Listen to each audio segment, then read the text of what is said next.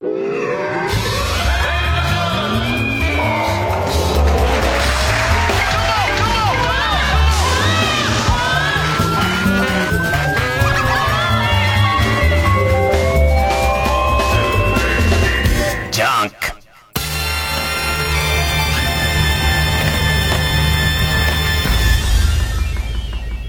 週気づいたこと。あのー、鉄ヤスリとかブラシでさ、紙ヤスリとか鉄ブラシでさ、ゴシゴシゴシゴシ、精神統一してさ、こうサビを落とす。サビ道クソくらいだね。ほんと、あんなもの。あんな、な、いつまで、いつまで言ってんだ。そんなことを。今日さ、例の、あの、レーザークリーナー。ラジオで、その、えっと、サビ落としの最先端の機関、機械のレーザークリーナーっていうのがまああるらしいと。で、その YouTube とかで見ると出てくんだけど、で、それを使ってみたいんだっていう話をしたら、協力してもいいよっていう、まあ会社っていうか工場の人が現れて、でいて、えっと、中日クラフトさんっていう、もう、世界の中日クラフトですよ。俺そこあんま詳しく、野球詳しくないんだドラゴンズの親会社ここじゃないの？おそらく、ちょっとこう、錆びついてる選手なんかもうあれでやってんだと思うんですよ。だけど、えー、っと、まあ、でも、愛知の確か会社、中部日本の中日ではあるんだと思うんだけど、もともと愛知の会社で、埼玉に支社がある、その中日クラフトっていう会社が、そんな興味あるんだったら、使ってみてはいかがですかって言って、この暮れの忙しい仕事納めだなんだっていう時に、来ていいよって言うから、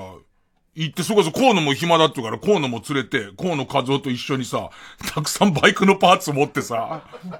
もうパーツとかじゃないんだよ。最初は、あの、フェンダー、泥よけとか、それからちょっとウィンカー周りとか言ってたんだけど、そんなすげえの使わせてくれんだなっつって、エンジンもぎ取って、もうエンジンも持ってって。で、えっと、その、レーザークリ、レーザークリーナーやばいよ。もう、もうだってね、えっ、と、ま、ドキドキするよ、そんな最先端の機械をさ、えー、使わせてもらうわけだしさ、な、なんだかその、レーザーで、サビを、その、焼き切るっていうか、焼き飛ばすっていうか、サビは、なんか削れてとか燃えてなくなっちゃうんだよね。煙に変わっちゃうんだ。ねえ。で、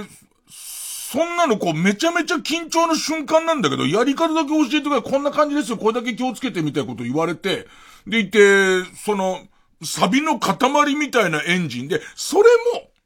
俺が実際機械を使ってかなり磨いたけど、もうどうしようもないっていう茶色いエンジンの上をスッてやっただけで、まあ、まあ綺麗なの。だって、あの、一応さ、河野がさ、iPhone で動画撮ってたじゃん。その動画今見ると、爆笑。あまりに綺麗になりすぎて爆笑。本当にちょっとその茶色いサビの塊、ね、茶色いサビの塊に、そうね、ウルトラマン詳しい人は、スパイダーガンっていう、えー、スパイダーショットっていう、その毒マムシさんがこう持つ機械があるんだけど、あれみたいな、まあ、なんていうの、そのレーザーの照射光みたいな。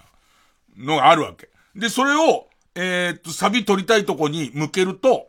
ポインター、レーザーポインターみたいのが出んだけど、で、そのレーザーポインターは本当に横一文字、5センチぐらいの横一文字なんだ。で、それで、その赤いレーザーポインターを、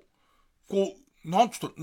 えっと、赤いレーザーポインターで撫でるように動かすだけなんだけど、それがね、もうムカついてくんのが、その iPhone の動画を見ると、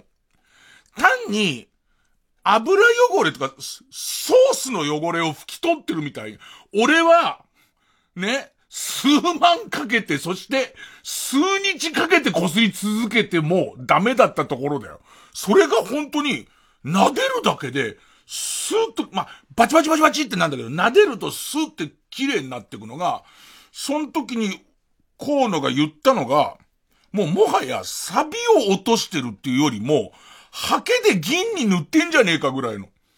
その通り過ぎたところがどんどん元のその鉄の色になってくから、なんじゃこりゃっつって。で、もう二人でゲラゲラ笑ってて、でいて向こうも、なんだかわかんないけど、素人にはツボなんだろうなと思いながら見てんだけど、そのうち俺はさ、数日やってるじゃん。悲しくなってきてさ、本当に目が潤んで涙が出そうになってきちゃってさ、すごかったなぁレーザークリーナー。で、えっと、その工場に設置するすげえでかいやつ。小さめの洗濯機ぐらいの大きさのやつから、さっきのスパイダーショットっていう、その、えっと、レーザーガンが出てるようなやつと、もう一個なんか、コンパクト、モバイル版っていうか、持ち運びできる版みたいな。要するにその工場に設置する方は、えっと、そちらから何か部品を持ってきてくださいなと。で、部品を持ってきたら綺麗にしますよっていう方で、そのハンディタイプの方はこっち側から持って、えっと、行きますよ、みたいな、え、ものだと思うんだけど、ハンディタイプのやつですら相当で、で、もうこれが楽しくて、諦めてたとこが全部綺麗になるから、で、しかも、その、レーザーポインターも微調節が効いて、5センチ幅でやったやつを、今度1センチ幅にして細かいとこやりましょうとか、あとはずっと8の字にレーザー出るようにして面で、割と面で広くやりましょうとか、その微調、俺、言っときますけど、今、あのー、レーザークリーナーに一番詳しいタレントですからね。今。レ、ま、もしアメトークで、レーザークリーナー芸人ですやるときに俺呼ばれてなかったら絶対おかしいからね。ハンディタイプが、えー、っとね、大きさが、旅行用のトランクあんじゃん。旅行用のトランクの5泊のやつ。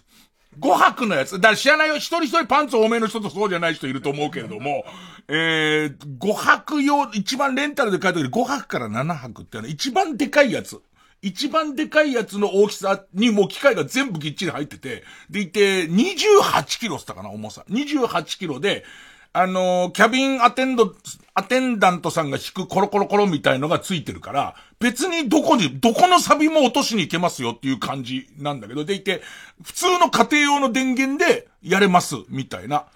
で、値段が、値段が、中日クラフトさんはかなり、えっ、ー、と、えっ、ー、と、価格破壊で出してますけど、ちょっとこの値段を言うと業界が騒然とするぐらい安い値段で出してますけど、だから正確な値段は言えませんけどって言いながら、よくさ、車一台買えるって言い方するじゃん。いいめの外車が買えるぐらいの。かなりいいめの外車が買えるぐらいの値段なの。欲しいいや、だからもう、その、俺が想像してたのの、何百倍も綺麗になったよ。そのエンジン綺麗になったんだけど、まさか光の通るところはすべてその、えー、サビが消えるって思ってないから、諦めてたとこも全部綺麗になるの。で、そうすると、その5センチ幅で当ててたやつを1センチの幅で、えっ、ー、と、強度を上げていくと、本当の溝っこの細かいところも全部いけるっていうね。でいて、またこれも、すげえ説明してくれたけど、すごい賢くて、サビの、いわゆる鉄の色のところは、えー、っと、反応しない。で、黒ずんでたりとか、茶色ずんでたり、そのサビのところだけはバチバチバチって反応して、で、それをさ、なんかそのガンを構えてさ、焦点距離みたいなのが微調できるようになってて、で、その焦点距離が一番あったところ、ところで当てると、急にビービーって言って、バチバチバチバチっていう、な SF の音するよな。スターウォーズの音すんのよ。で、その、みるみるうちに、右から左へと、そのサビが消えてくんだ。あれ、いつよ、家庭に入ってくんの？パナソニックから出るの。あれ、早めにパナソニックから出てくんねえかなあれ、パナソニックから出てくれて、俺の今貯めてるポイントで買えるぐらいまで来てくれたら。買うけどな、どれぐらい、あの、ビッグレーザークリーナー感が、ありとあらゆるレーザークリーナーがあるようにな、なったら欲しい。俺多分、あ、もう、えーどうせ仕事納めでお正月の間、いいですよ、いてくれてって言われたら、俺ずっとやってると思うよ。あそこで延々とやってると思う。もうすべて、すべて綺麗にするまで、やってると、思うなぁだから、ムカつくのは、俺が苦労した歴史が、その河野の iPhone の動画には入ってないから、なんか、俺の今までの落とし方が悪かったみたいな、てめえどうせ対し、対して、あのー削ってねえだろっていう感じがするぐらい、あまりにあっさりだから、あんまりにあっさり取れてるから、なんかもうわけ、わけわかんなくなっちゃったな。あれってどういう、どういう会社が必要としてるんだろう。いや、間違いなく、旧車のレストアみたいのをやる。要するに新しく手に入る、えっ、と、新品パーツはないんだけども、この錆だらけの古いパーツをどうにかしたいみたいなところに関しては、もう絶対必要だと思う。でいて、その規模によるけど、俺もさ、あの、原付きのゴリラを100台直すんだったら、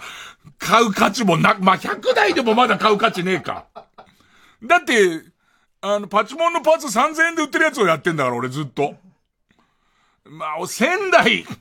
直すんならあれを導入してもいいと思うんだけど、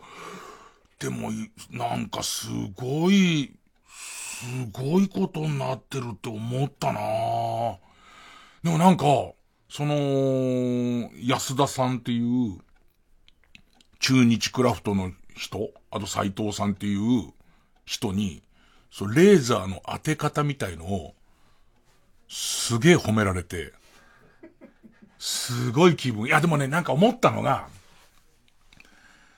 まだサビ道の精神が残ってるなって思うのは、そのレーザーを当てながら、そのギリギリのところをこう手動で動かしていく醍醐みたいのがあるの。この角度で当てると、えっと、エンジンのそのシリンダーヘッドのその空冷のフィンの部分があるじゃん。ね。あのフィンの部分の奥までこうやると当たるから、これは俺の技術でこの端っこの、その、なんだろうね、バリバリの火星放剣の時にチンカス綺麗にしてる感じわかる？あの感じですよ。あの、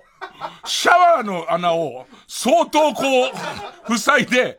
シャワーの穴3つぐらいに集中させたやつで、チンカス綺麗にしてる感じ、祈祷のくびれの部分のチンカス綺麗にしてる感じの、なんていうの、喜び。ねすごい綺麗になってるっていう感じの、えー、まあ俺はもう昔からズル向けだからそんなことはやったことないけど、リスナーに包茎が多いだろうからあるあるのやつをでっち上げてるけど、その、えっと、気持ちいいの。そのうまくレーザーが当たってる感じとか、そこは俺の力で、そのピントが、その、えー合ってるみたいなやつはすごい気持ちよくて、あれ多分、もっとこう未来になっていくと、いっぺんにレーザーを360度から、えっ、と、照射して、で、なんかそのセンサーとその組み合わせながら、あの、電子レンジのさ、中の皿が回転するみたいにさ、ゆっくり俺のエンジンも回転してみたいなことになってくと思うんだよ。それはだから、えっ、と、ビッグレーザークリーナー感でも上の方の階で売ってるやつね。ああなっちゃうともうつまんない、おそらく。でもギリ面白い。ギリ面白いし、時間を忘れる。っていうか、笑う。あの、大爆笑。大爆笑するぐらい綺麗になるわ。なんかもう、あ、多分あの明日、あの、うちにある鉄ブラシとか全部捨てます。いらないんで。いらないんだっていうか、あの、お天気のゴーくんに急に、急にあげます。ね急にあげますけど、ちょっと、あの、新鮮にネタとかじゃなくて驚いた。こんなことになってんだ、つって。で、おそらくあれもさ、今でギリギリの大きさで性能をキープすると、あの、5泊用の、の、いえでかいトランクの形にしてるけど、多分相当ハンディタイプになってくると思うんだよね。ポッケとか入るようになると思うんだよね。だから道歩いてて錆びてたら、もうやっちゃえばいいじゃんみたいな。で とりあえず、あ、錆びてるって思ったらもうビーって、おそらくやるようになると思うんだよね。みんなね、錆を探してね、歩くようになると思うんだよね。あの、山の中にさ、捨ててある、い不法投棄してある車とかあんじゃん。新車になってくと思う、みんな。やりてえから。だって俺、変な話、ゴリラ終わっちゃったゴリラは、その人にお借りしてやれる部分は、もうこれで、まあ終わったとするしかないとこまで来ちゃったから、だって、さすがの中日クラブとも毎日来ると怒るだろ、お前。それだったら仕事として受けようから、お前ちゃんと金払えよって話になるだろうから、いや、俺も、その、俺の家には錆びてて落とさなきゃならないもんがもうないから、あの値段は、もう、えー、出せないけど、漁村とかに、あれ持って漁村とかに住もうかな、俺。漁村とかで、あんじゃん、なんか。えっと、船を止めてある鎖とか錆びてるじゃん。ああいうのも、こう、行ってこうやってやってさ。で、次の日、次の日マドロスさんが来てみて、あれピカピカになってるよなんつって。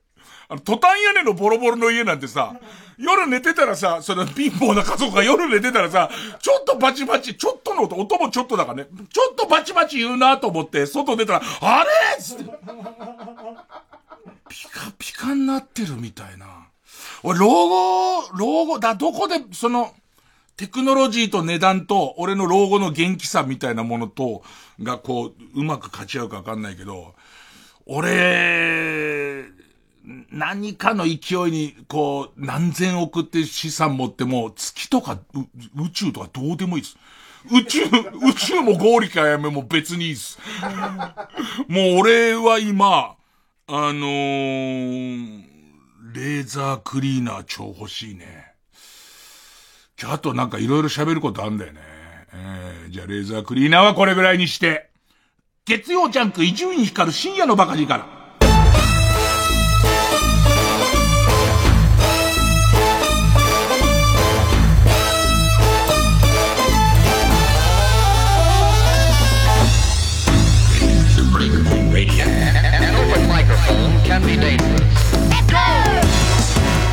いやでもケルヒャー好きな人。ケルヒャー好きな人は絶対あれ好き。あの本当ケルヒャー感覚。で実際は同じ機械であのー、汚れに汚れた玄関のタイル地みたいなやつもその黒い汚れであればその薄い一枚焼き飛ばしてくれるんで綺麗になったりとかするみたいななあみんなで買わない？みんなで ねえみんなで買ってねえ前にさ、あの、朝のラジオでスタッフとみんなでさ、ソフトクリーム作る機械買ってさ、それでいて、ひと夏回したんだけどさ、あの感じでさ、家の錆びてるとこ終わったら次の人回すっつって。何人とやりゃいいんだよ。でもなんかね、未来に触れた感じ。本当に未来に触れてたら、あの、悔しいのは、その間に入る予定だったサンドブラストっていう機械は触れないまま一個飛ばしで行っちゃったから、ちょっとそれがもったいないかなっていう感じで、なんか、年の瀬に来て、ああ、もうちょっと前だったらサンタさんにお願いすればよかったなサンタさんが枕元にあれドンって置いて。で、一旦ソリの錆びてるところ、ねえ、曲、えー、ずっと真夜中でいいのに、で、猫リセット。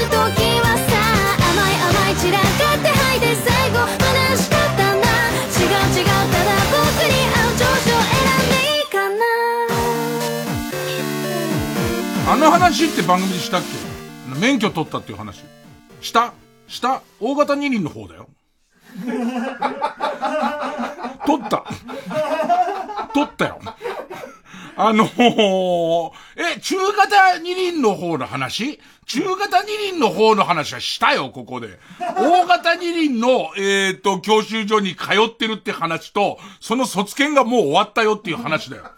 そっちしてない、俺。だから、なかなかないよね。半月に2回免許取るやつ。半月どこじゃないよね。えー、だって、20日かなんかだと思うんだよね。中型の卒検終わったの。でいて、ちょっと名残惜しかった。ちょっと、なんか教習所通いもうちょっとしたいなみたいのがあったのと、えっ、ー、と、1回で卒検受かったら、1回で本面、あの、と、免許センターの学科受かったら、ちょっと行こうって思ってて、行ってやりましたよ。だから向こうも驚いてたよ。あの、教習所も、えー、卒業するときに、えー、っと、いや、ちょっと、えー、っと、久しぶりに教習所通っていろいろ学ぶことも多かったんで、あのー、またぜひ大型も来たいと思ってます。あ、じゃあその時はよろしくねなんて言われて。で、しかも、えっと、その、自動車教習所。もうご迷惑かかんないから名前言っていいかな。船橋中央自動車教習所っていう、えっ、と、津田沼から2.5キロ、歩いて2.5キロ。あと、狭間って駅がね、狭間から1キロぐらいかな。で、そこにずっと行ってて。で、えっ、と、そこは、例えば普通免許取りました。普通免許取った人が、再び今度自動二輪を取りに来るときに、うちの卒業生ですっていうことだと、いくら割引みたいな割引があるのね。2万5千円割引みたいなのね。こんなに早く適用しに来ると思わないじゃん。急に。で、普通社交辞令だと思うじゃん。あの、本当に教授所楽しかったんで、って、もう本当にあの、すぐにでも大型取りに来ます、つって、3日後かな？えっと、3日後入校に行ってるから、ね。あれやつまた入学式にいるぞ、みたいな。もう適正検査も何もないんだよ。だって、この間のデータがあるだろ、まだっていう話だから。で、えっと、行った時に、やっぱりその界隈をさ、ちょっとウォーキングしながら来るからさ、それ津田沼からこうやって歩いてくる途中にさ、その学校の路上教習やってる車とすれ違ったりするわけ。で、そうすると助手席の教官がさ、俺を見かけるからさ、あいつなんだと思うじゃん。またうちの うちの教授の方向かってきてるから、あいつ卒業したはずじゃねえかって思うじゃん。さてはお礼参りだな、つって。で、来ましたなんつって。あの、結局、あの、取れましたんで、えっ、と、大型取りたいと思いまして、つって。あ、そうですかなんつって。どれぐらい目標ですか？え、年内でつって。で、なんかね、そのいろんなコースがあって、で、なんかその一人のそのジムの人みたいのが、そのすごいスケジュールを緻密に組んでもらうコースみたいなのあんの。で、で、その、うと、例えば、え、っと、実地を落としちゃった時には、こういう風に繰り、あの、切り替えればいいですよとか、急に自分がキャンセルしなきゃいけなくなったら、こういう風に取ればいいですよみたいなコース、ちょっとお金かかるんだけど、で、そういうコースに付きっきりになってたジムのおじさんとかも、もうみたいな。もう来てんのみたいな。ほんでね、もう大型、大型免許保持者になりましたよ。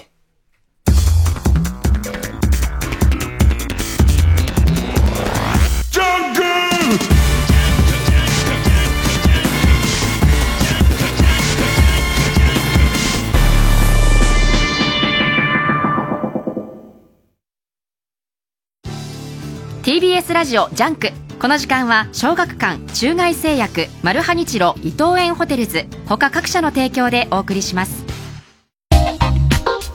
真相を解き明かす快感と常識が覆る快感をあなたに。新感覚ミステリー漫画「ミステリと言う勿れ」コミックス発売中。真実は人の数だけある。小学館。劇団中外製薬の掟中外製薬の掟おごってもらうと分かっていても、一応財布を出すふりはしろ一応財布を出すふりはしろ出すふりでいいんだ。そう。出すふりでいいんだよ。チラッと見せればいいんですか？そうそうそうそう。あお金持ってなくても。そうそうそうそう。ええそうそう世界的大ヒットを遂げたあのラブストーリーが柚木レオン新妻聖子メイジェイのトリプルキャストと大谷亮平を主演に迎え華やかに舞台でよみがえる TBS ラジオ協力ミュージカル「ボディーガード」来年2月8日から2月19日まで東京国際フォーラムホール C で上演。チケットは好評販売中。詳しくはミュージカル「ボディーガード」で検索してください。名曲とともに新たな衝撃と感動を呼び起こす。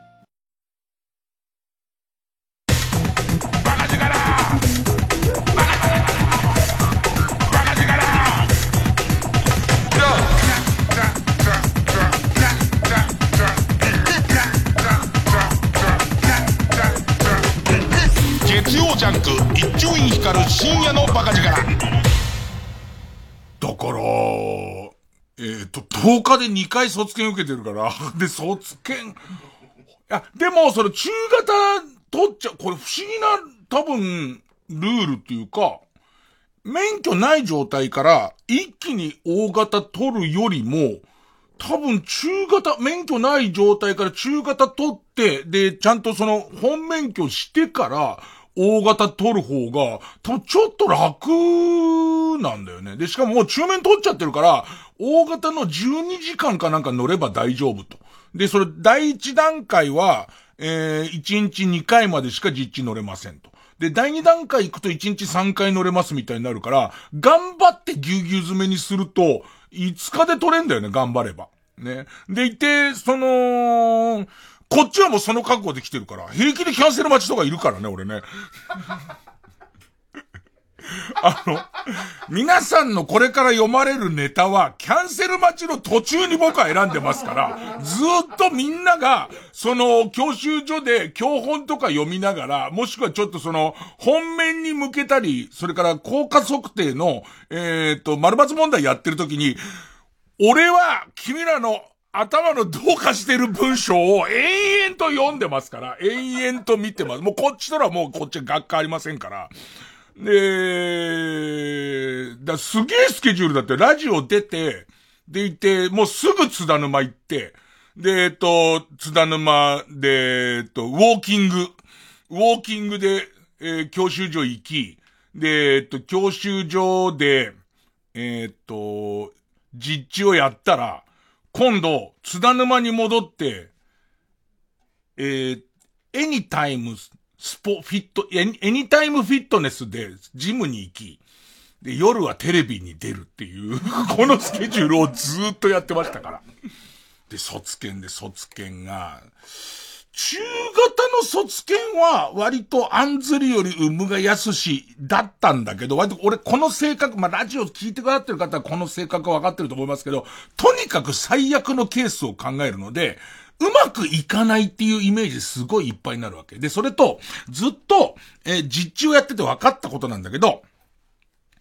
えー、っと、割と俺飲み込みは早い方だと思う。それと、原付きをずっと、原付きをちゃんとクラッチ付きのギア、ギア付きでやってたから、割とそのイメージはあるので、その、いわゆる本当に免許がない人に比べると、できる方だと思うんだけど、例えばこう、一本橋できましたってやって、一本橋は大型だと10、10秒以上かけて通ってくださいって言われるんだけど、いきなり12秒とか、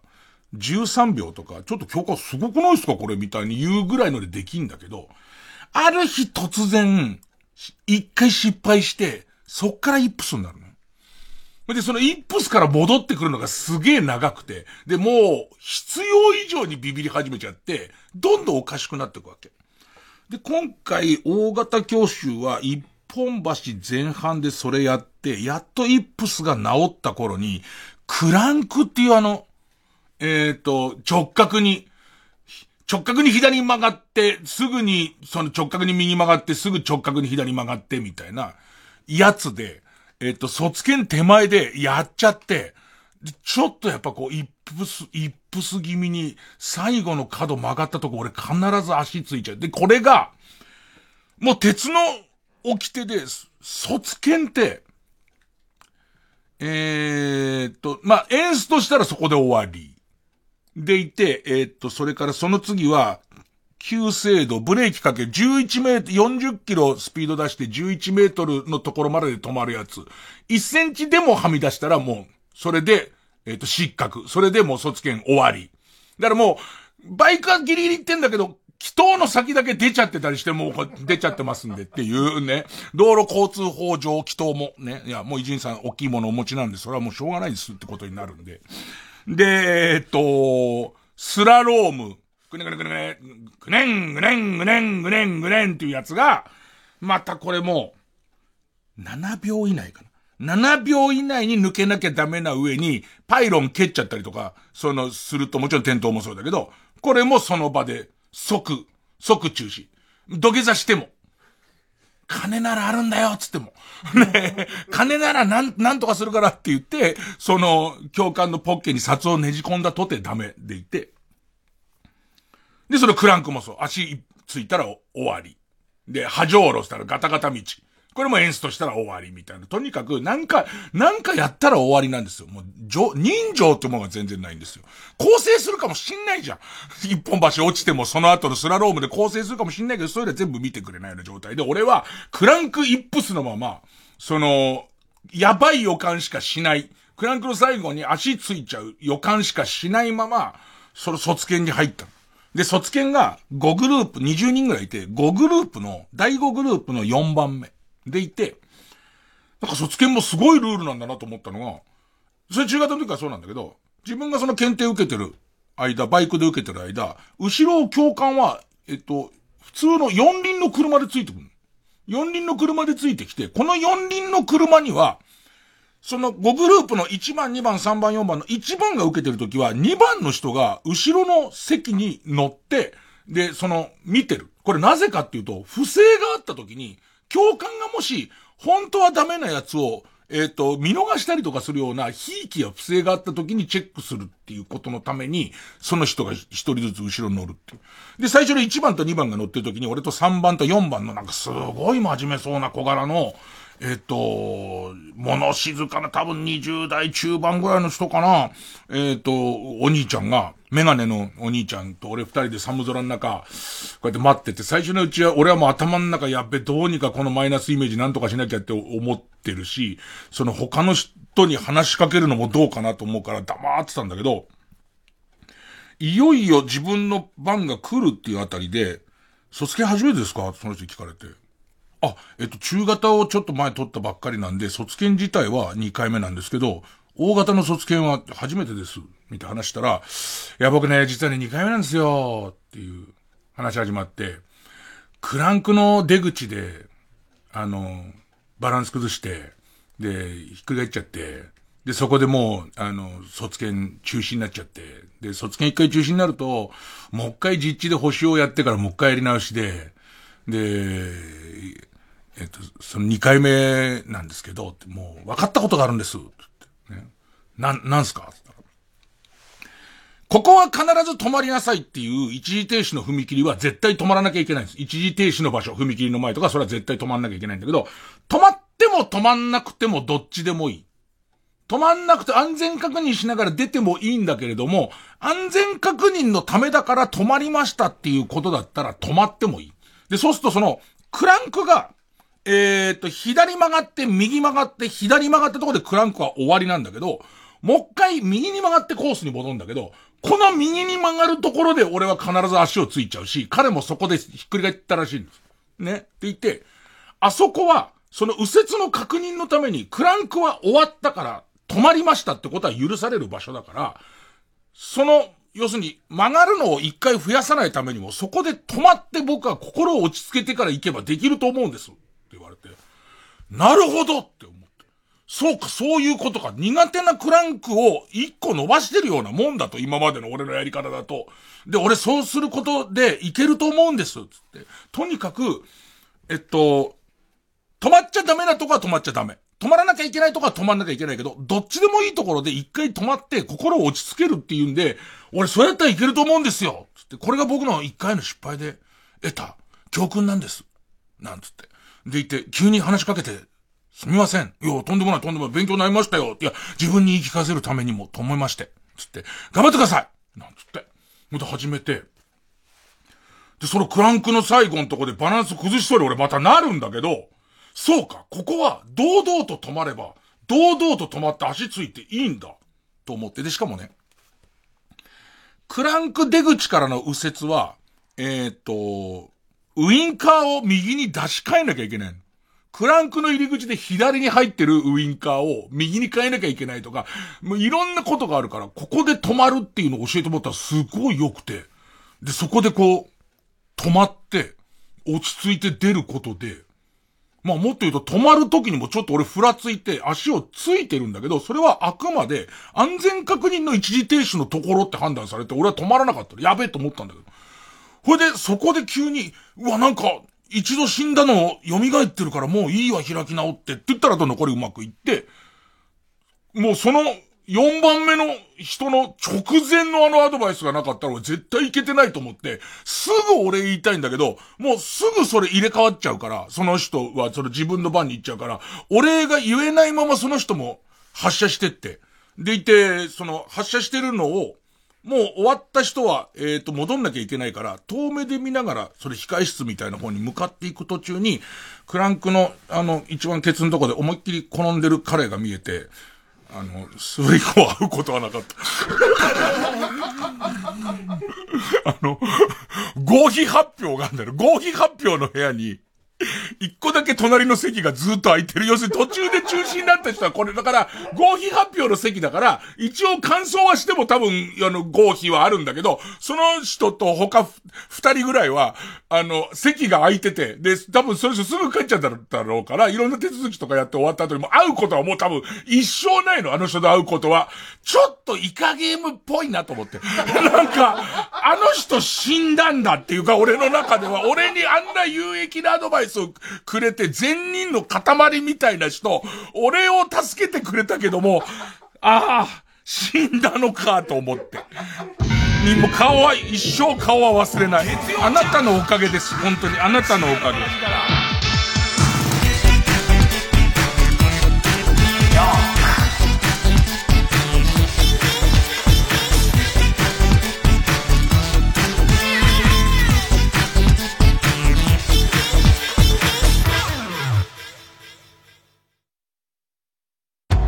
金色のトゲトゲが人々を海に引きずり込んでゆく。中から溢れるタルタルにマルハニチーロが惑わされる。次回「パイレーツマルハニチーロ」熱き思いを軽い衣で包み込め。白身魚タルタルソース。はあタルタル。マルハニチロ。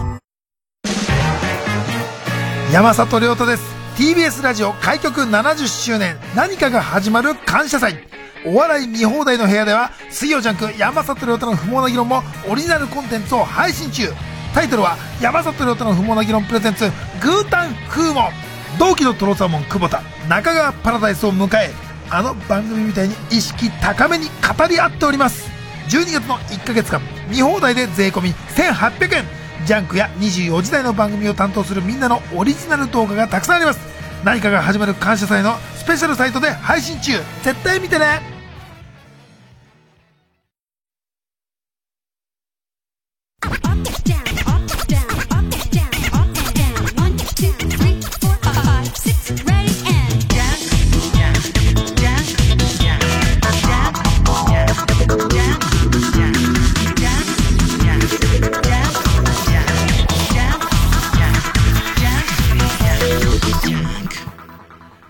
いやー、カイジだったら、また、エスポアル号で会うのかな？多分、あの人と。俺は何をやらかして戻ってんのかわかんないけども、そういう感じだと思うんですけど、ね。で、まあまあ、それで、こう、教習所もお世話になったりとかして、で、そもそもそこの教習所に行く、行く、行く、ようになった理由は都内が全然なかった中で、千葉だったらどれぐらいの状況なのかっていうのを、えっ、と、問い合わせたら、そこそこ今、その、えっ、と、そのなんとかコースだったらば早めに取れますよって言ってくれたのが、その、船橋中央自動車教習所の、えっ、と、今、今は所長、所長なのかな？それの手前なのかな？昔さ、ジャイアンツ行って、日ハム行って、最後横浜行ったから、林っていうピッチャー行って。で、彼の実家なの。で、彼の実家で、で、その、えっ、ー、と、今こういう状況だったら、あの、来ても大丈夫ですけど、遠いですけどいいんですか？と、あ、全然大丈夫です、つって、お世話になって、で、えっ、ー、と、お世話になったこともあるから、いろいろその林さんと休み時間とかちょっと話したりとかしたんだけど、教習所、とにかくこの教習所いろんな人に、その、えっと、利用してほしい。でも人の数、数も減ってるし、免許取る人とかも減ってるから、どうやったら教習所って、えっと、今後、どんどん教習生が増えてくれるのかっていうことをいつも考えてるっつって、そこやっぱりお役に立ちたいじゃん、せっかくだから。お役に立ちたくていろいろ考えるんだけど、教習所を繁盛させる方法って、なくない？教習所を、いや、本当にお世辞抜きで教官とかすげえみんないい人だったし、テクニックすごいなと思ったのは、ちょっと想像してほしいのは、400でも、7班でも、教習するときに、教官前に乗って、俺後ろに乗って、コース説明とかするわけ。テクニック説明とか。ね。俺後ろに乗せて、スラロームとかすんだよ。結構すごくない ?100 キロ以上が後ろ乗っかって、急制動とかすんだよ。で、それをふらつくこともなく、普通にやる感じとかも含めて、ちゃんとしてるし、教えてくれるコツとか、あと前も言ったけど、学科の時の、こう、ペース配分とかもすごいちゃんとして分かりやすかったし、いい教習所なんだけど、良かろうが悪かろうが、免許取ったらこっちのもんみたいな、俺いい子にならずに言いますよ。そんなとこある。ましてね、俺54にもなって、でいてこう、ちょっと謎な感じで、面白半分で取り行ってるから、半分レジャーとして教習所行ってるし、ダメならダメで多少ネタになればいいやぐらいのスケベ心があるけど、高校の時行ったのなんか、とにかく、早く免許くれて、安い教習所がいい教習所じゃん。でいて、出ちゃったら、その先何にも思わないじゃん。ね、そうやって考えていくと、教習所にいっぱいお客さんを来させる方法ってなんだ？だって近いか安いかしかなくない。近い安い早い以外の条件でないじゃんと思ったんだけど、それでもないですみたいの嫌だなと思って。一つは、あのー、教習所の周りにジムと英会話教室とか、ああいう習うものをもう全部にして、全部やるっていう。その、要するに、待ち時間とかあるじゃん。その、キャンセル待ちするにも、してる間、英会話やってたりとか、もっと言えばその、ヨガやってたりとかすれば、いいんじゃねって思って。それ割とマジでいい意見でしょその周りにあったら、もってお料理、今特に女性のそのライダーとかがすごい増えてるから、女性の教習えー、受ける人も生徒もすごく多くなってて、で、その、林氏からすると、そのために、割とお金かけて、女性用のトイレをきれいにしたりとか、数多くしたりとかしてるって言ってて、でもなんかその、どうせ行ったんだったらいくつかやっちゃった方がいいじゃんみたいなやつは、俺マジで、ありかなって。俺も、エニタイムがもっと近かったら、すげえエニタイムにも行けたと思う、思うし。で、あとそうね、あとは、卒業するとレンタバイクのチケットもらえるとかいいかなと思って。今ちょうど俺、どのバイク乗ろうかっていうのにずっと迷ってて、レンタバイクでいろいろ試してみたいと思ってるから、なんかタイアップして、レンタバイクのチケットもらえるとか、で、もう、でも最終的に思ったのは、まあ、その、女性もある程度いいでしょうけど、当然その周りにいる男性の、それこそ、俺たちの頃は高校で16歳の誕生日の1ヶ月前からみんなでこぞって教習所行ってたから、それ考えるとやっぱり学生すごい少ないの。めちゃめちゃその男子学生少ないから、あそこをこう、掘り下げなきゃダメだろうって思うんだけど、そうなってくると、巨乳で、シートベルトをきつめに締める共感だよね。あの、なんつうの？あれを、なんて法律で、道路交通法の用語でなんていうのかわかんないけど、パイスラっつうのかな？あれを、ね、あれをもうギュンギュンに、ギュンギュンになってる教官がいてくれれば、多分実地はどんどんダブルでしょ。で、その度に、その度に絶対、その、えー、お金は入ってきますから、より教習所はうまくいくと思うんですよ。で、あとはおっぱいバレー方式で、卒検一回でよかったらおっぱい見せてくれるが、まあ、そこそこいいんじゃねえかなって思うんですけど、まあ、この後半の意見は言ってないです。ね林さんには後半の意見は一切言ってないです。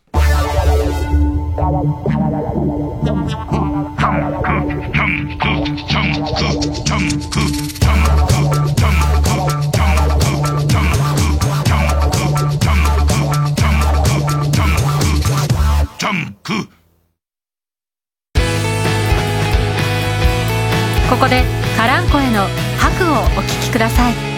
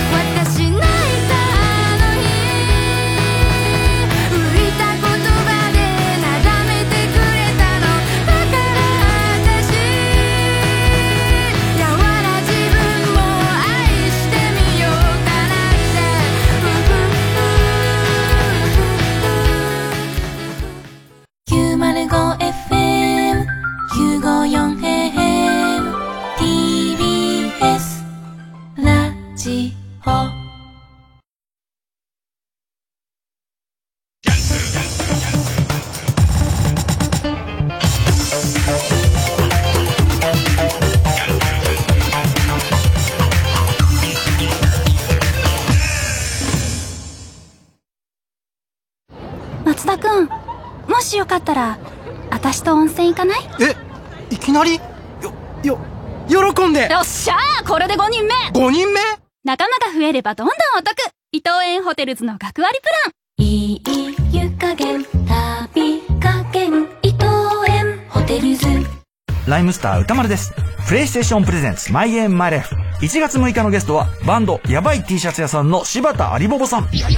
あの、プライマルレイジっていう、またよくわかんない。ゲームがあって、使用キャラが、恐竜と、なんかでっかいゴリラみたいな。はい。モータルコンバットの恐竜版みたいな感じですね、なんかね。詳しくは木曜夜9時から。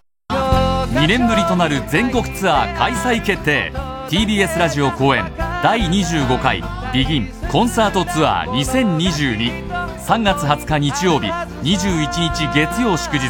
LINE キューブ渋谷で開催。3月20日はソールドアウト。21日はチケット好評販売中。お問い合わせは0357209999ホットスタッフプロモーションまで。心揺さぶる音楽をご堪能ください。TBS ラジオジャンク。この時間は小学館中外製薬マルハニチロ伊藤園ホテルズ他各社の提供でお送りしました。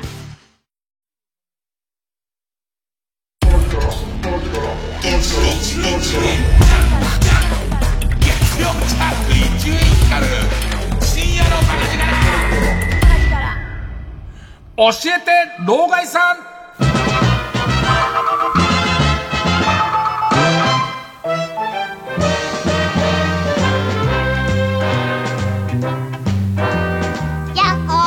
老害さんの若い頃と、えー、っと、教習所事情みたいの変わってて、だからその俺高校生の時に一回免許取ってるんで、そん時は同じ自動二輪でもシミュレーターってなかった気がするんだよね。今、中型でも、大型でも何回かそのシュミレーターって、の教習があってさ、まあ本当に昔ゲームセンターにハングオンっていうゲームがあったんだけど、要するにも、もろ作り物のバイクの、その、と、操縦席があって、バイクがあって、で、その前にでっかい、えっ、ー、と、画面があって、で、そこに、こう、3D の一応 CG で、えー、っと、街があって、で、運転してみましょう、みたいな。ね。で、要は、なかなかさ、あのー、子供が飛び出してくるときに、本当にそのブレーキかけなかったらどうなるかっていう教習って、あの、俺が高校の時は近所の子供を雇ってやってたんだけど、ね いやシ、シミレーターなくて、それどう、多分、口頭だけでやってたんだけど、まあ、それはできないから、あの、カーブ曲がりきれないとどうなるのみたいなやつをやる用の、その危機回避の授業をやる用のシュミレーターなんだけど、なんか、あれがさ、なんかどんどん進化してるみたいね。で、その、俺の母校にあったのは、その、船橋中央にあったのは、ね、えー、っと、まあまあ普通のタイプなんだけど、開発してる会社のホームページとか見ると、割と VR 仕様のゴーグルかけるようなやつ作ったりとか、まあいろいろしてるみたいなんだけど、あ、いいなってちょっと思ったのは、教官いるじゃん。教官がいて、でいて、じゃあちょっと、その、篠岡さん乗ってくださいなんて言われて乗るわけ。で、そうすると中から、えっ、と、次の、えー、信号を右に曲がってくださいとか。え次の路地を左に入ってくださいっていうのを、まあまあ、その安全確認しながら、えっ、と、ウインカー出したりとかブレーキかけたりとかしながらずっと乗ってくんだけども、そうすると教官が横にある、その、俺の右後ろぐらいの俺の見えないとこに教官いるんだけど、そのパソコンをいじりながら、あ、トラブルを起こしに来るわけ。あの、こ教官がやってんだよ。で、要するに右に曲がってくださいって言うと、ちょうど右に曲がるところ、またこいつがうまいことやってきてさ、俺がじゃあウインカーをこう出しながら、ここは中、その、えっ、ー、と、右側に寄って、みたいなのやってくると、前からトラックが来るんだけど、そのトラックが交差点の手前で止まって、パッシングしてくるわけ。CG だよ、CG だよ。パッシングしてくるわけ。で、どうぞ行ってくださいっていうことだと。で、どうぞ行ってくださいだから恐る恐る出ると、その影からバイク出てくるの。で、それもやってんだよ、あいつが。ここでバイク、ここでバイクを投入してやるっつってやって、やってるわけ。あくまでやってることは、悪い神様の役じゃんか。でいてまたすっごいのが、この人が、そのバイク、俺もこっちもこっちでそれぐらいのことはやってくるだろうと思ってるから、相当スロッと出ててバイク来て止まってんだけど、まさか2台目来ると思わないじゃん。2台連続であいつバイク出してやがんだよ。出してきてんだよ、なんか。でいて、二台連続で来ると思わなかったわって、ああ、危ねえと思うと、その曲がったとこの横断歩道にじじい走らせんだよ。もうどうにかして俺に事故を起こさせようとしてくるわけ。あのゲーム超欲しい。二人用のゲームであのゲーム絶対面白いよね。なんか自分の悪さできる数、共感側ね、共感側の悪さできる数が決まってて、で、それによって、俺のデッキで言うと、まだ幼稚園児、元気のいい幼稚園児一人残ってんな、みたいなことを、な、まあ多分、宇宙人とか変えないとできないと思うけど、ねえそれはあまりに不謹慎すぎてできないと思うけど、あのシステムすげえなと思って。だまあさ、教習所の、こう、その数とかから言うとさ、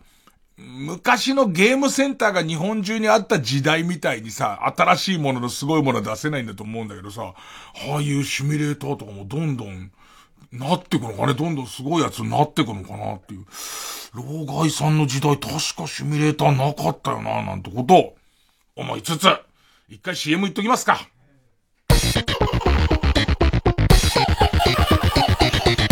月曜ジャ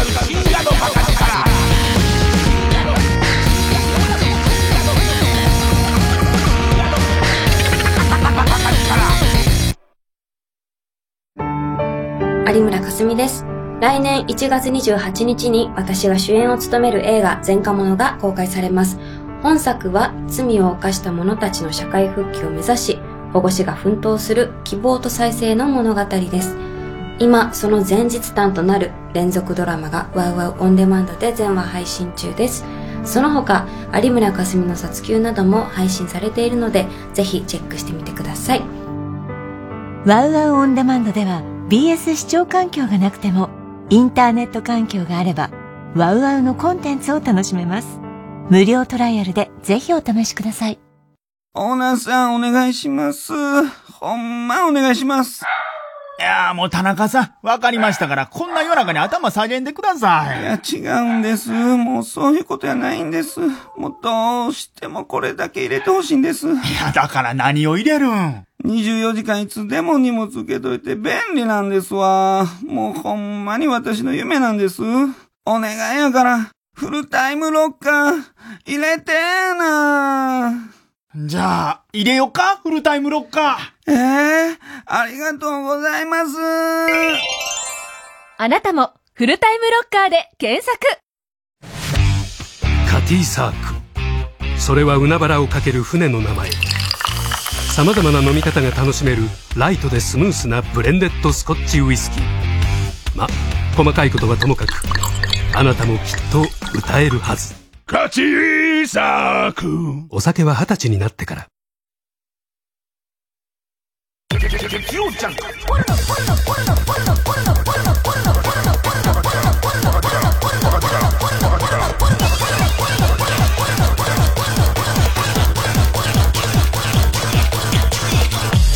深夜のバカ力いや、だからどれぐらい細かく操作できんのか、多分 A パターン B パターンとしかしかないと思うんだけど、こう左の歩道のところに、えー、っと、自転車走らせといて、みたいな。で、左来るかなと思わせといてから、右からまさかここトラック来ると思ってないでしょ、みたいのできるとするならば、なんか、面白いとかすごいなと思いながら。さあ、えー、教えて老害さんいきます。えー、老害さんが Z 世代にわからない質問を答えますという。ね。えー、ペンネーム北あかりの目覚め。ねえ、老害。老害の若い頃ってトイレに乙姫なかったんでしょ？乙姫がいつからできたかはもう全然わかんない。だって女子トイレのものだから、男子トイレにはなかったから、なんでテレビで、なんか乙姫を使ったコントみたいのやって、なんだこれってちょっと思って、それで多分周りに聞いたらそういうもんがあるんだみたい。えー、乙姫なかったんでしょ？じゃあ、そこそこ激しめの代弁が出そうでなった時はどうしてたの？ブリブリ音をかき消すぐらいの音量で移民の歌を歌ったりしてたの？うんこ出そうなと思ったら、あーうんこしてる上に規制上げてる人だからね。そうなっちゃうと。そうなっちゃうとその人さ、うんこしてる恥ずかしさの上に、うんこしてる最中に規制上げてる人だから、なんだか怖いよ、老害って書いてあるけど。トイレ入ってってさ、トイレは、まあ、ど、同性、女子トイレに入ってるけど、女子トイレに先に入ってった人がいて、でいて、ドアバタンって閉めたら、あーって言い出した時の。それ、ブリブリ音は聞こえないかもしれないけども、ねえあのー、ずっと僕は金がね言ってるんですけど、あのー、乙姫、ね、乙姫を、えー、まあ、電池なりで動いてるわけじゃないですか。ね、微弱な電、電気とはいえ。あれはだから、なんかその、なんか、あ、何がなる？小鳥の音とかなんのかな？物、機種によって違うのかな？その小鳥の音とかが鳴るんだとするのは小鳥とかにするべきじゃないんですって。ブリブリ音を鳴らすべきなんですって。ブリブリブリブリブリっていう音を鳴らすべきなんですって。そしたら、それを半年間みんなでやり続ければ、その後はもうブリブリ音は出していいようなんですから。音姫に電池なんか入ってなくても、もうあの音がするってことは音姫が鳴ってるんだって思い込みますから、あれはもうね、開発当初に音姫、全日本音姫社が、そういうことを考えて、そのランニングコストがかかるようにしてるんですよ。絶対そうなんですよね。だからもう乙姫なんかやめてみんな移民の歌を歌うようにすればいい。あ、だから、うんこするときに歌うっていうんじゃないんです。もういつも。トイレに入ったらもう、いつも移民の歌を歌う。もうトイレ入るじ、じ、時点で、女性がトイレ入る時点で、でんでけでけででんでんででででって入ってくべきなんですよ。それの中入っていけば、もうこの人は歌いたい人なんだっていう、ブルーザブローディー的な、まあ、老害以外わかんないと思いますけど、プロレスも詳しくないおじさんが言ってますけど、ね、でんでけでけででんでんででででって言いながら開けて、でも座った途端に、はーって言ってれば、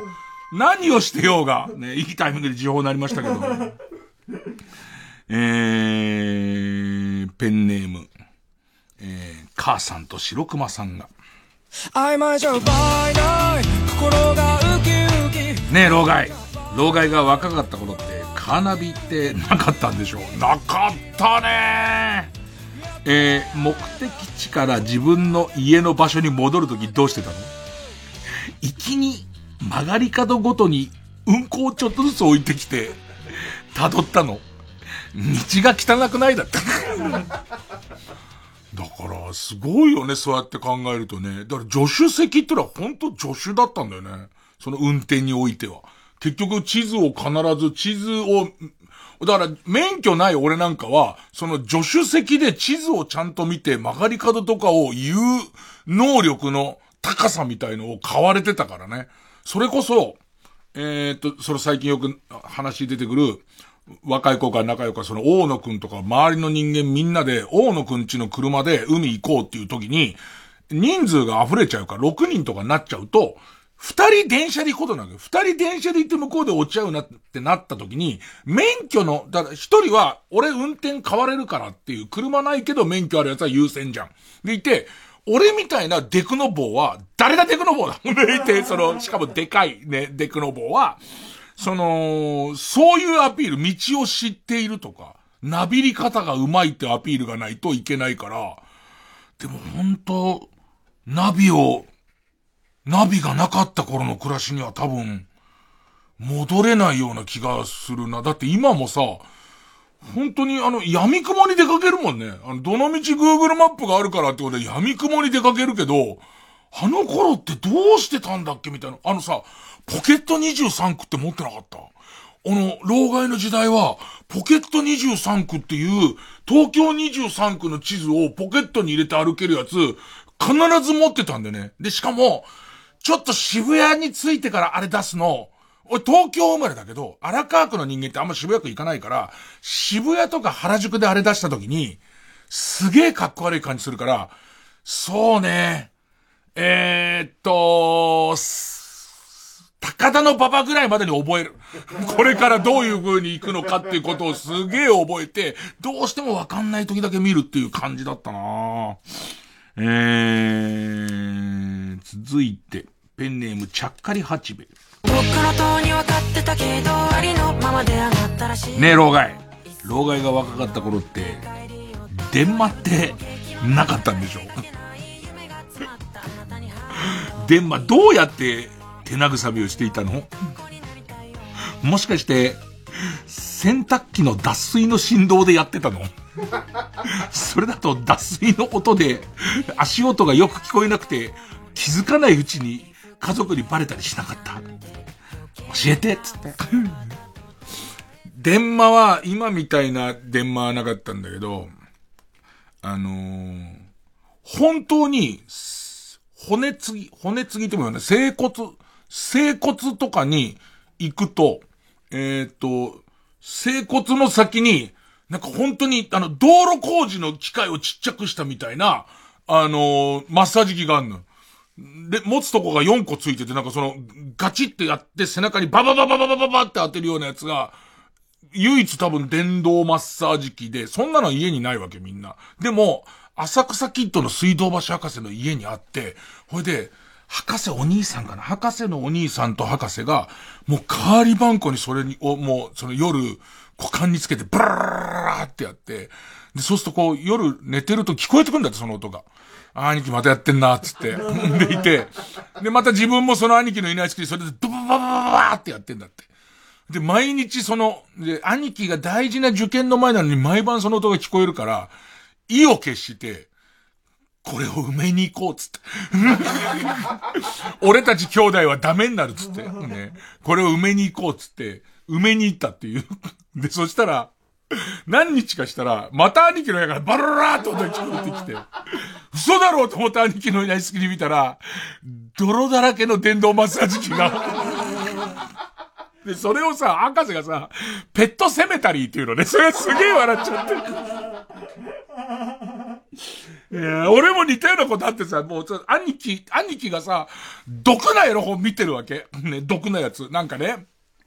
俺があまりに兄貴の部屋からエロ本を盗むす。兄貴気が弱いから、あの、現行犯逮捕しても多分言えなかったと思うんだよ。俺が持ってっても、まあ、エロ本持ってったろって言えないわけ。で、それで俺がもういいエロ本を全部持ってっちゃうと、兄貴は盗まれないように何するかって言ったら、ちょっと曲がった角度のやつに行っちゃうわけ。ハード SM とか。下手してちょっとうんこ出てるやつとか言っちゃうわけ。で、そうやると盗まれないじゃんか。ね。俺が兄貴を負けてしまったと思って。うーん、なかったね。あ、だからそうだ、俺、親戚の家で、そこ金持ちだから、あの、本当にあの、これも老害しかわかんねえのかな昔、銭湯の、えっ、と、脱衣所に、革張りの椅子で、二つこうグーにしたみたいなレバー、なんて、背中、あの、肩を叩く、えっ、と、やつがついてる、電動のでかいマッサージチェアあったじゃん。今みたいなあんなも、もんでりしないの。本当にババババって叩くだけのやつがあって、で、留守番してる間に、それをフルで回して、手すりの角のところにこうやって股間つけて、で、言って、おー、そら、ほらつって、やって、で、今度、えっと、一番弱にして、えー、その、もみ玉のところに、あの、挟んで、おお、これかこうなのかって思ったところに親戚のおばさん帰ってきちゃって、何やってんの？って言われて、ちょっとって言ったら、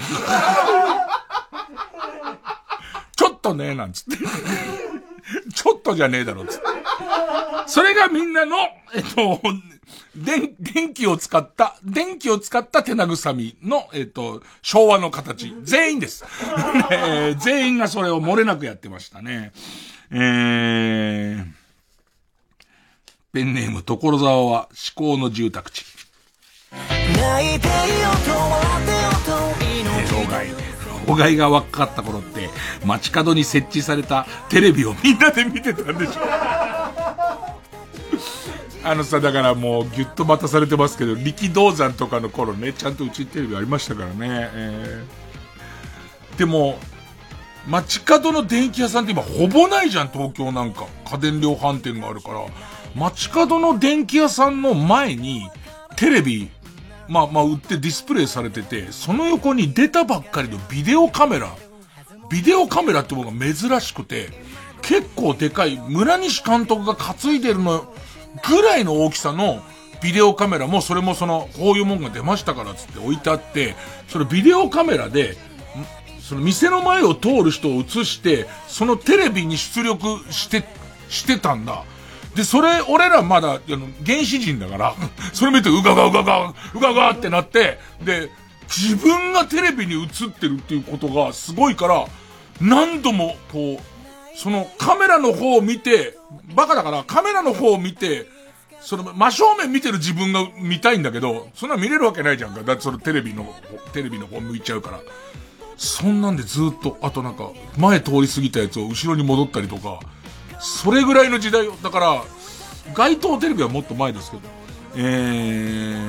ー、老害が若かった頃って、街角に設置されるテレビをみんなで見てたんでしょ ?D ボタンで答えるクイズってどうしてたの？その場で一旦多数決取るの？黄色だと思う人つって。そいつ誰なんだよ。その司会者誰なんだよ。うん。あんまやんねえな。あれ、やってんのみんな。だからさ、老害、老害はさ、もう見てきたことで言うとさ、デジタルテレビになってさ、サブチャンネルみたいのができた時にさ、要するに日テレは日テレで日テレ123ができました時にさ、日テレ123で全部違う番組やる時代が来るとか、あと日テレ123で、例えばサッカー中継とかテレビ中継の撮ってるカメラを変えたバージョンをやるとか、すげえいろんなでかいことしてたよね。一切やんねえけど、ね、そんな感動かかることやるわけねえだろっていう。いやー、ちょっとこう、老害さん答えられる限り答えますけど、街頭テレビとかの時代とギュッとするのは、なるべく避けてください。俺らも知らないから。それは、大老害様がゲスト呼ぶ大老害様。誰とかかな？俺が今54でしょ？やっぱり80ぐらいまで行くと、やっぱ大老害様だから、相当、そういう、そうなってくると、テレビ何見てた？みたいな話すると、俺たちウルトラマンとか見てるからね、ちゃんと。ウルトラマンとか見てるけど、大老害様は、ブラウン管にカタカナのイって書いたのとか見てるから。ね、ね。うわ、今日いい、すげえ、いいだなみたいなの時代の人を、こんな気持ちなんだろうな、きっとな。みんな茶化してくるの。ねえー、また、あの、疑問が、Z 世代疑問があったら送ってください。えー、曲、アナログフィッシュ、美しい星。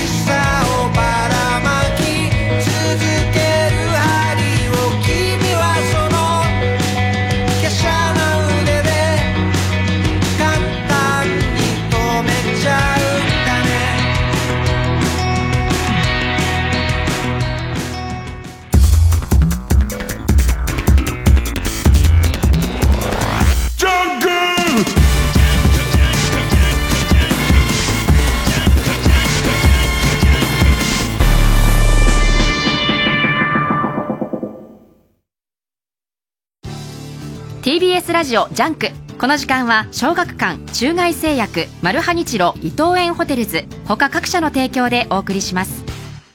闇金ウシジマくんの真鍋昌平最新作。これは悪徳弁護士と呼ばれる男が繰り広げるフォートモラルの極限ドラマ。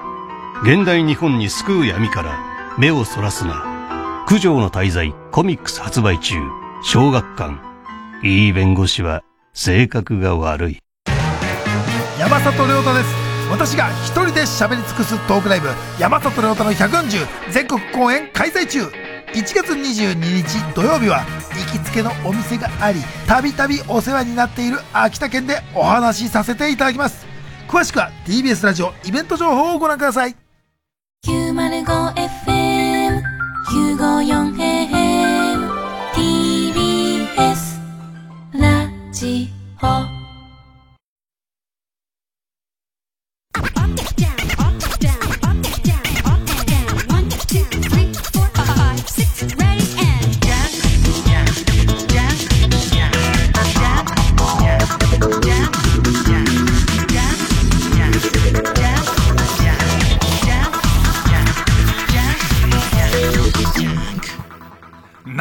私のひどすぎる偏見コーナー。春を愛する人はまた CM 中にひどい老害差別。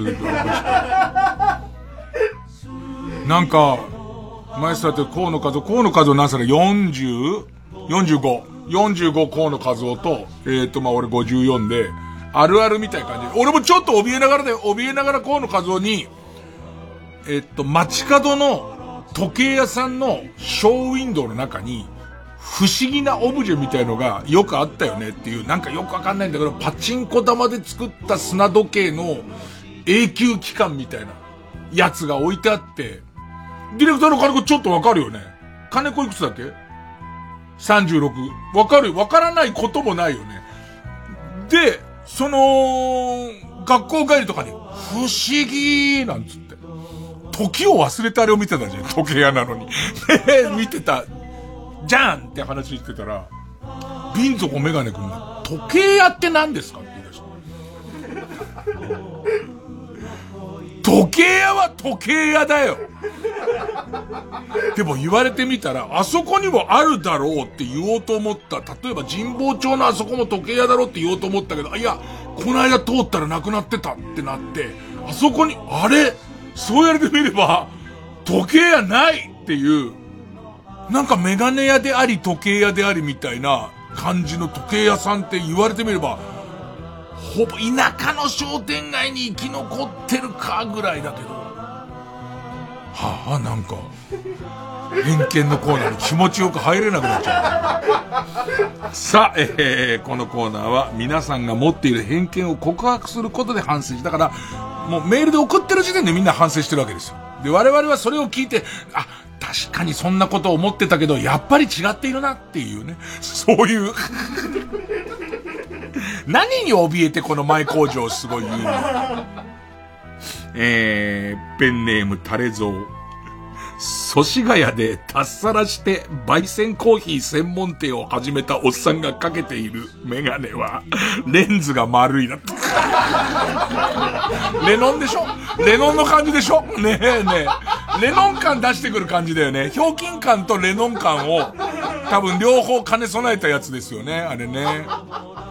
えー、でしょじゃねえんだって、だから。でしょって、おいおい、ちょっと待って、ちょっと待ってよ。このコーナーの趣旨からして、パーソナリティ俺がでしょっつって前でコーナー、あははじゃねえだろ。そんなわけはない。四角いメガネの人もいますし、下手したら片方が星で片方がハートのメガネの人だっていていいわけで、そんなメガネは自由ですからね。えー、超体してたりするよね。あのさ、ブラウン系の黒でもなければ赤でもないブラウンみたいな、落ち着いてるけど超体みたいな、増やしてんじゃねえよ。どんなネクタイしようが勝手だよ、別に。えー、ペンネーム、ペンネーム、うんこ素揚げだって。うんこ素揚げ。えー、面白、面白 T シャツを着ているやつは、自分を盛り上げ担当と思っているが、常に滑っている。難しいとこなんだよな、これもな。なんかさ、あの、安いからって理由で、すげえ安くなって、もう、こすりにこすられた、あの、坊主、えっ、ー、と、ボスの、えっ、ー、と、昔のボスの缶コーヒーのあのイラストが髪の毛ツルツルの坊主みたいなやつを、5枚1000円だったからっていう理由で来てる人もいるから、ね。あのー、俺らの頃、老害さんとちょっと混じっちゃうけど、俺らの頃は、長谷園のトランクス履いてるやつはそういう感じのやつだったけど、もう今はそういう T シャツでどうのとか、そういう時代遅れですよね。危ね。えー、ペンネーム曲げ曲げ。グレタさんは、おならの音も怒りに満ちている。バカなこと言っちゃう。おならのあんなメタンガスみたいの増えますからしませんよ。グレタさんは。ね、基本的にああいうのやらないようにしてますし、まあそのメタンガスの量が少なくなる。プヒーって、プヒーってしてますよ、そんな。バルバルバルバルみたいな、そんな怒ったおならなんだよね。怒った女って何ですか？えー、ペンネーム、エイリアンブレイ。アイドルの恋愛に寛容な人は、全くモテていない。はあ、なんか、なんかそうだよね。アイドルだって、それは、あの、人なんだから恋愛なんか自由にすればいいじゃん。はあ、なんか、その人がモテてる感じが全然しない。全員でうんうんじゃねえんだって。全員で、あ、本当だ、本当だ、みたいな。なんか寛容だもん、俺。何なんだろうね、何なんだろうね、この、この感じ何なんだろうね。とりあえず違いますよって言っときますねえそんなこと、そうとは、そうとは限らないって言っときますよ。そうとは限らない。安西はじめさんは、セックスで行くときに、うわーっと大きな声を出す。ペンネーム、えー、母さんと白熊さんが、わー何かに、何かわ、悪いことを失敗したような、ね、わーって言わない。言わない。これは問題あるぞ、ペンネームソフィーと双子の姉妹。マルシアのスマホの保護フィルムは気泡だらけっての来てますけど。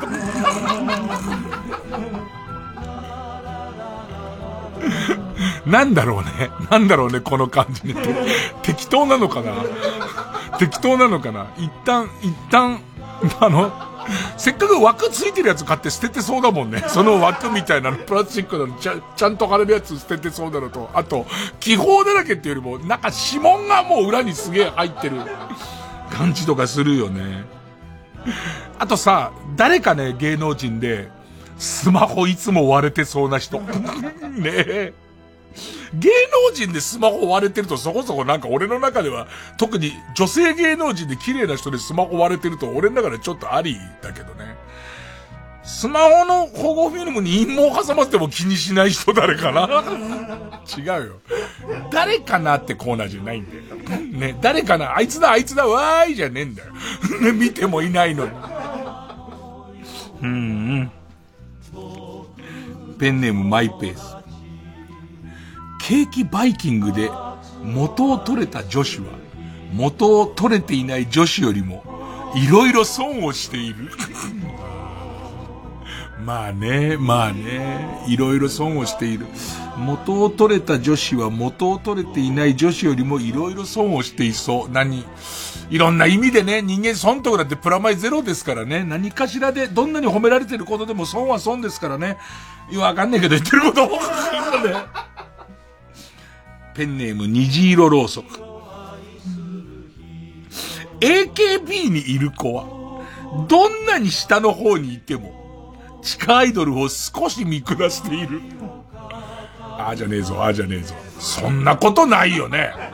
ライバルだもんね。ライバルであり同業者だからね。多分そんな見下すっていうよりは一緒に頑張ってっていうね、いつか大きな舞台でご一緒しましょうって思ってる。思ってるに決まってるも偏見だからね。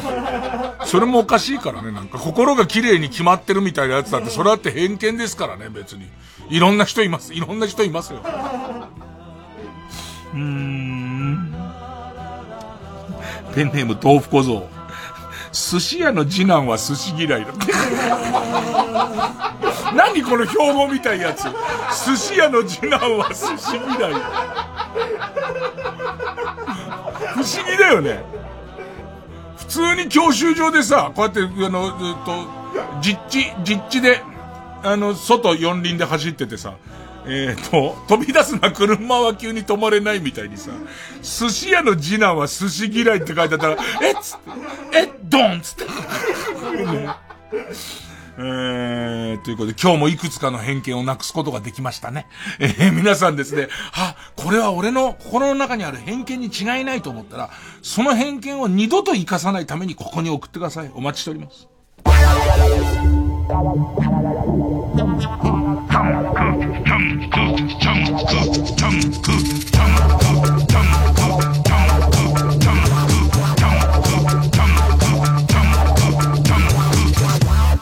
クドグマムシ三男優です。映画老後の資金がありません。主演は俺。じゃないよね。かの有名な天海祐希さんでございますよね。まあ2人ともね下町育ちだからね撮影幹部が盛り上がったな。俺も楽しい仕事ができました。老後ね冗談じゃないよ。俺に老後なんて言うんじゃないよ。論語は読んだことあるけど老後は知らないね。あ俺も老後か。そうだよな。老後の資金心配してる人も多いだろうな。この映画を見てね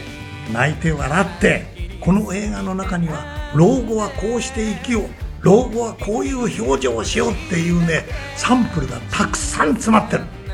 どうぞこの映画を見てね老後のことを笑いながら勉強しようじゃありませんか。映画「老後の資金がありません」ただいま公開中です。ね。後悔先に立たずなって場合じゃねえぞ。ここでハイチーズの愛じゃないをお聴きください。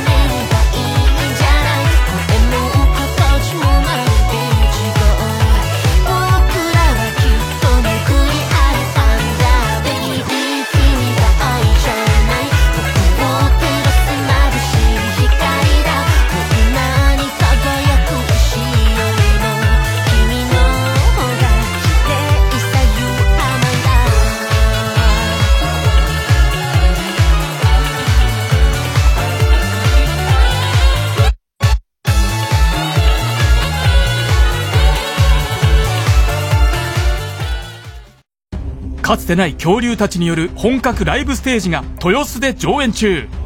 TBS ラジオ公演ディノアライブプレミアムタイムダイバー2021メソドイックオデッセイ中世代への旅。まるで恐竜が生きて実在しているかのような世界観。ディノアライブ史上最多15頭以上の恐竜たちによる太古の地球を舞台に繰り広げられる愛と命のドラマ。360度回転劇場で体感する感動の恐竜ライブステージを見逃すな。来年1月10日まで IHI ステージアラウンド東京にて上演中。詳しくは TBS ディノアライブで検索してください。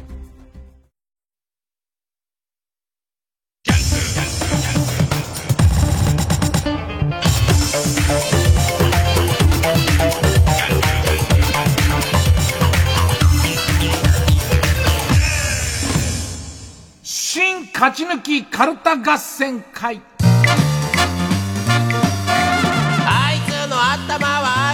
ちょっと短期決戦になりそうですね。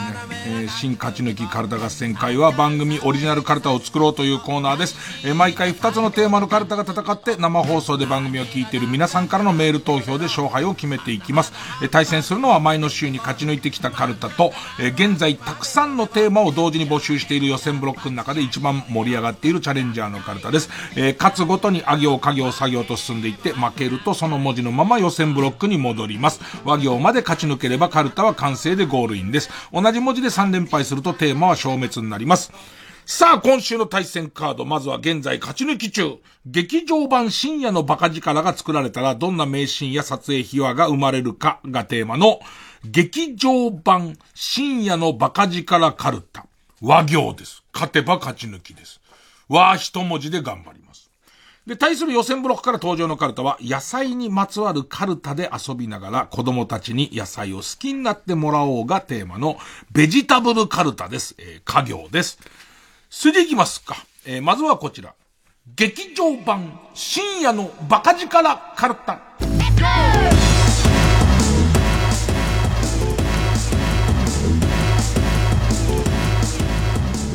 えー、ペンネーム。大自然は、割引チケットは、包茎割引がある。カップル割増も。えー、ペンネーム釧路大は、ワニの漫画のシステムをパクって、120分後に死ぬ DJ をやるも、映画が終わった瞬間に、コラボカフェは映画館を出て突き当たり右ですと、本家と同じ過ちをかます。えー、ペンネーム、豆腐小僧は、わらふじなるおが、あのさ、絶対さ、このカルタのコーナーの、和、和が枯渇してるせいで、わらふじなるおの登場回数すっごい増えてるよね。あの、一時期、ワニワニパニック時代、その後、枠家み時代ってのがあって、わらふじなるお時代来てるよね。わらふじなるおが、悪い汁男優の役を熱演する。なんだよ。悪い汁男優ってどういうやつなの？ペンネーム、スズムシ食べた。わ。わざわざ、サハラ砂漠まで行って、鳥取砂丘で転がり、安倍川餅のようになったシーンを撮影。ほんと怖かったんだから。真っ暗な鳥取砂丘で。真っ暗な鳥取砂丘を一度ダッシュしてみ、絶対こけんだから。えー、それをサハラ砂漠でっていう。えー、ペンネーム、金銀パラジウムは、渡辺くんの背負ったウーバーのバッグに詰められた爆弾が時速 40km 以下になると爆発してしまう設定 あいつウーバーの本書いたりとか、ちょっとテレビとかでなんかウーバーに関してのコメントを求められたりとかしてるよね。なんでウーバーの人として活躍してんだって話なんだけど。ペンネームオーシャンは、悪い犯人を追いかけるシーンでもう悪い犯人ってちょっと面白いけどね。輪にするために悪いっていうジョイントを入れてくるの俺すごい好き。悪い犯人を追いかけるシーンで伊集院さんが、ちょっと借りるぜ、とバイクにまたがり、ライフルを発砲しながら走るのを見て、このために中面を取ったのか、とリスナーが納得。ペンネーム鍋定食。は、渡辺エリが、利尻昆布をくれたババア、かんころ餅をくれたババア、みかんをくれたかと思ったら、押し売りしてきたババアの三役を熱演。全部実在ですからね。まあ、またちょっと利尻行きたい。それこそ夏の利尻とかを、まあ、でかいバイクいませんけど、レンタの原チャリとかあるんですよ、利尻と。楽しそうだけどね。かんころ餅をくれたババアいたなダイエットでバリバリ絞ってる時にまたうめえんだかんころ餅食いてえな、おい。えー、ペンネームそろそろ旧姓中山は、笑い方を忘れてしまった少年が、ラスト、ついに、伊集院の単勝関東方形を見て、笑顔を取り戻す。なんで俺笑われてんです 俺のチンチンを笑われて、俺のトーク、俺の話術でじゃないんだ。俺の感動的な話術で笑顔をね、爆笑のラジオを聞いてってことじゃないのね。えー、えー、ペンネーム BJ サトルは、わあまだ映画見てないんですか？ってことは、これからあの面白さを味わえるなんて、まあ、逆に、羨ましいっすよね。と品川が言ってるのを聞き、リスナーのほとんどが見に行くのをやめる。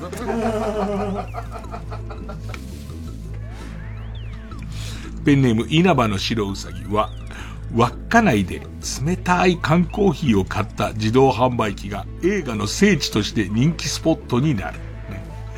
ロケ地巡りとかね。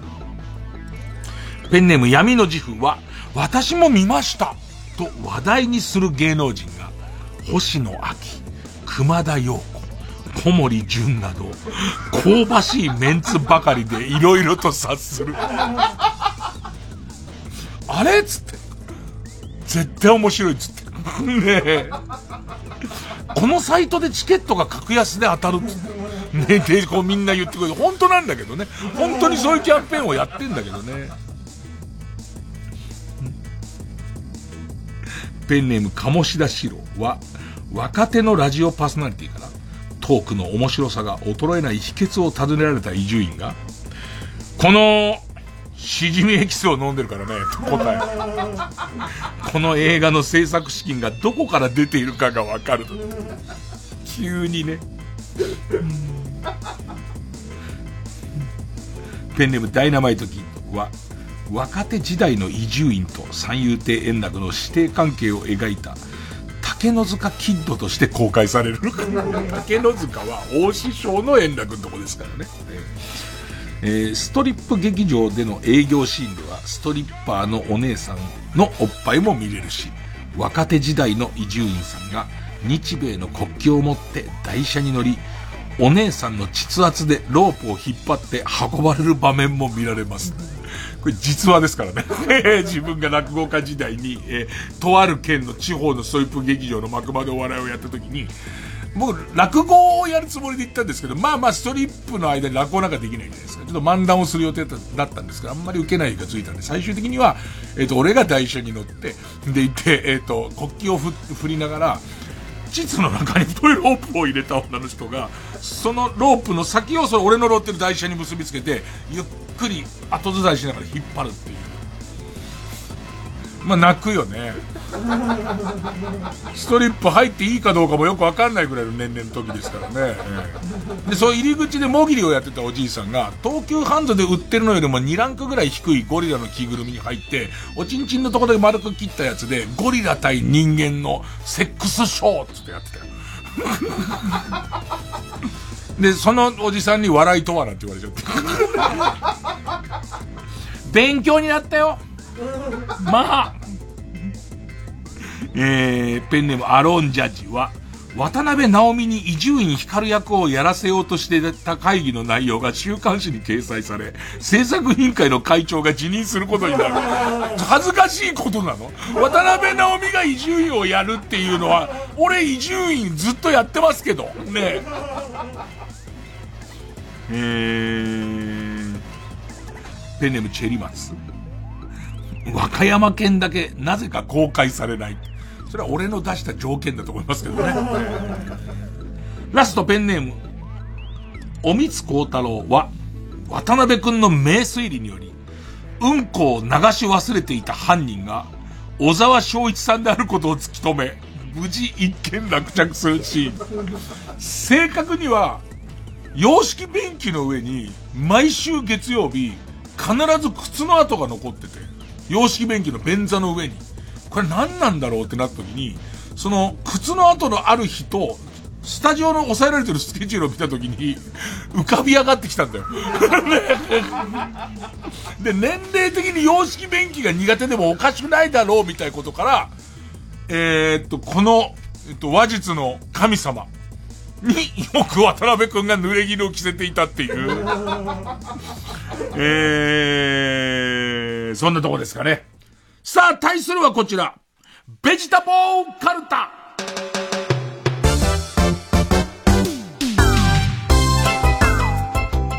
ペンネーム豆腐小僧か。過去の出来事を皆忘れたいと言って、熊切あさみがみょうがを爆食していた。なんか悲しいなもうね。もりもり食べてて、うわ、すげえ勢いで食ってんだって。忘れたいの？忘れたいの？って言いながら、もりもりもりもりもりペンネーム豆腐小僧か。株式会社って、野菜の株を売ってる会社のことじゃないんですか？と、三流アイドルが言ってました はいはいはい。そうかもしれないね。なんつって。え。ー、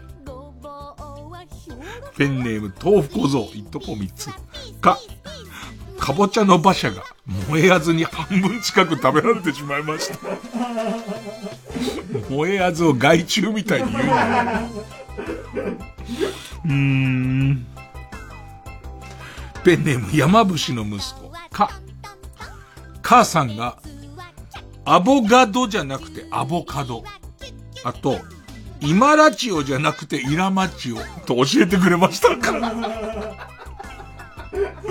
前半いいお母さんだったんだけど。な、外で恥かかないようにね、いいお母さん。で、後半どうして教えてくれるのかなっていう、お母さんのボキャブラリーの中にあっちゃ嫌だなってちょっと思いますしね。え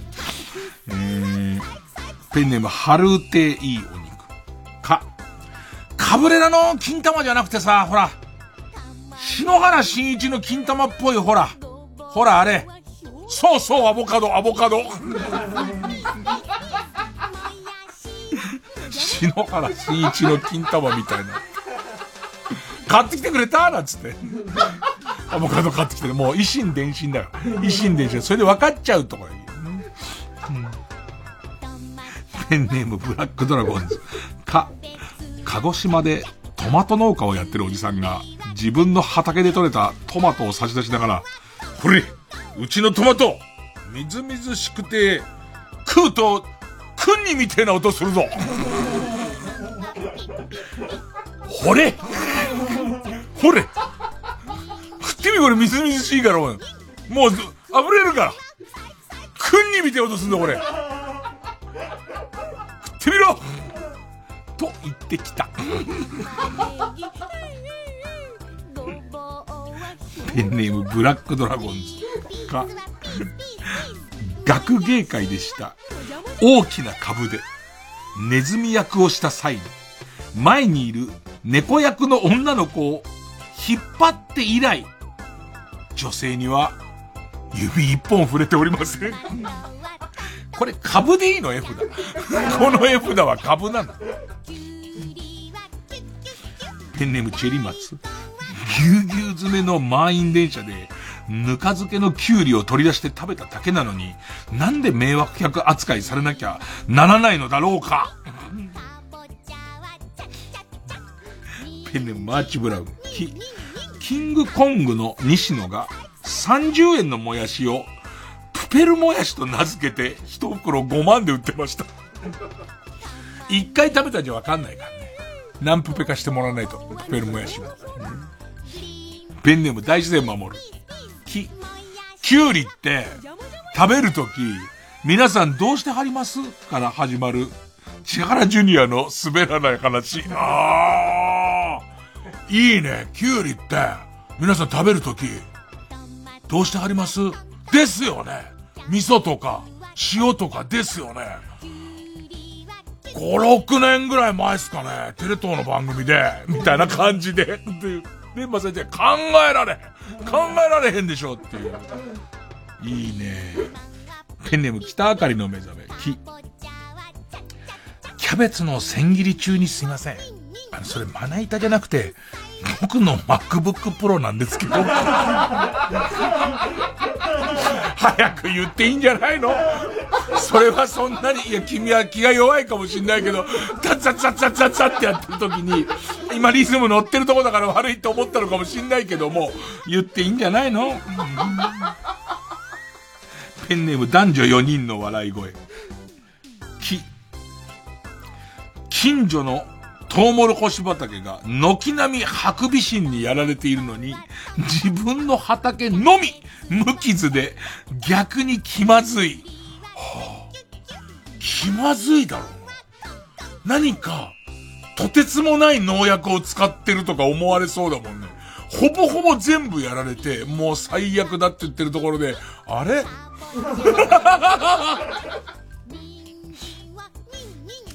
ペンネームブラックドラゴン。き、キュウリをアナルに1本入れたら声がワンオクターブ高くなったぞ。ということは、メラヨシカズさんは、キュウリを3本は入れてるということになるね。なるね。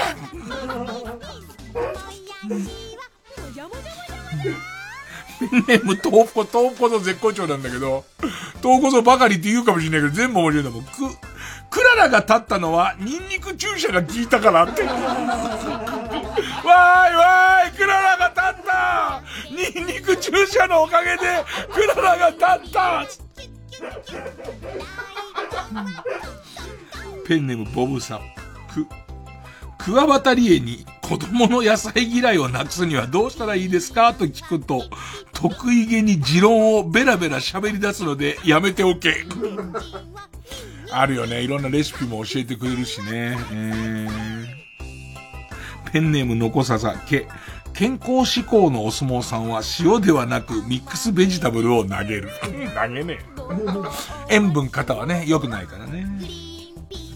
ペンネームハルテイオにけ。ケルベロスだって立派な犬なんだから、玉ねぎは絶対あげたらダメ。はあ、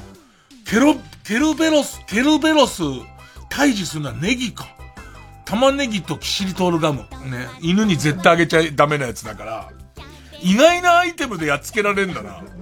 ケルベロ。三つなきゃダメだけどね。三つ玉ねぎないとダメだけど。ペンネームインドカレー。ケ、ケルヒャーで水やりをしたら、ベランダで育てていたシソが全部枯れました。枯れるより前にどっか行っちゃう。シソなんて弱いやつ、ビューバーっつった。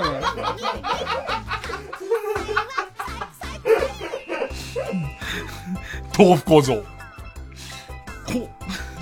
ごぼうでケツをリズミカルに叩いてほしい芸能人ランキング第1位は、シシドカフカさんです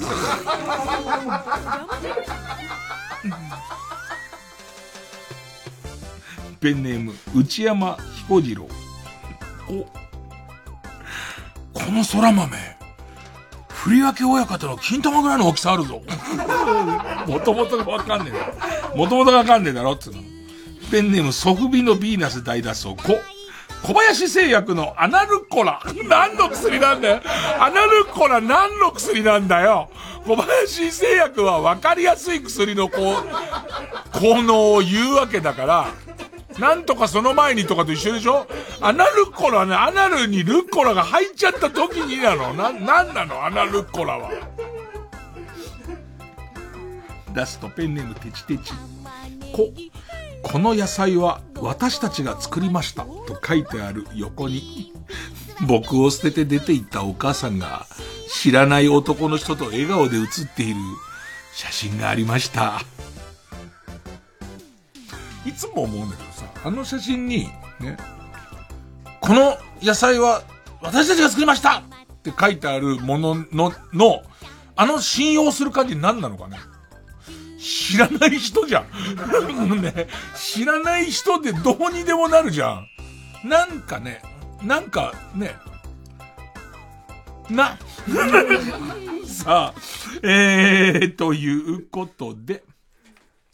リスナー投票お願いします。勝ったと思う方のカルタが劇場版深夜のバカ力カルタなら、メールの件名に漢字で劇場版。ベジタブルカルタが勝ったと思う人は、メールの件名にカタカナでベジタブルと書いて、メールの本文の方に住所、氏名、年齢、電話番号を書いて、これからかかる曲の間に送ってください。投票は1人1回です。抽選で3名様にバカ力カードをプレゼントしております。メールアドレス、baka.tbs.co.jp、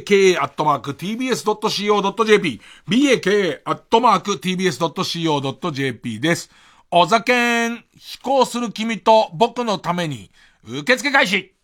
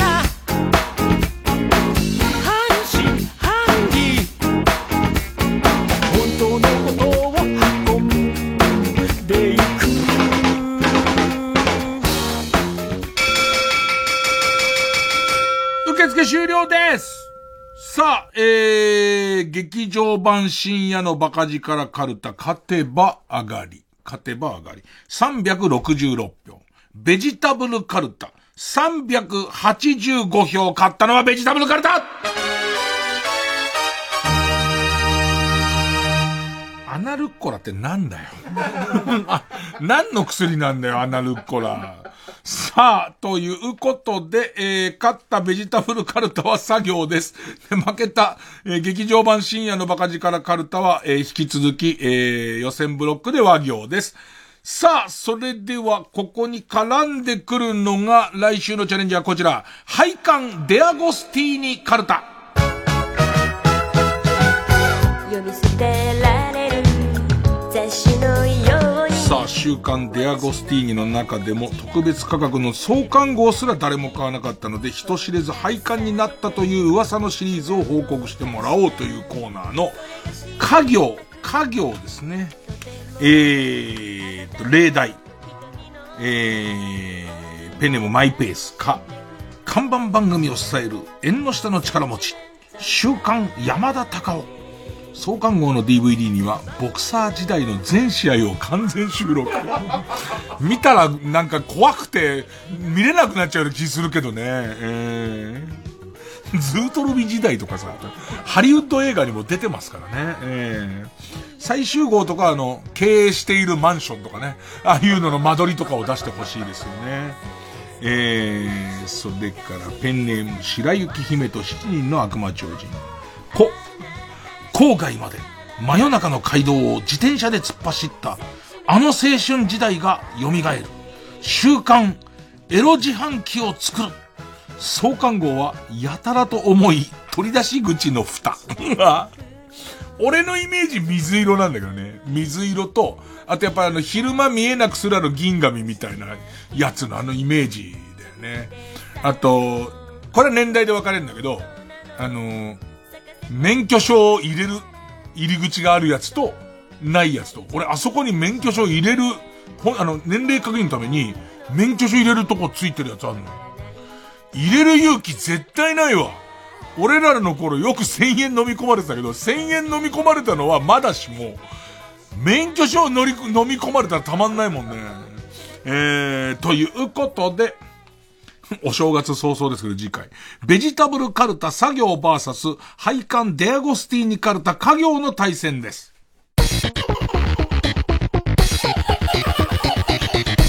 月曜ジャンク、一流ミュージカル深夜の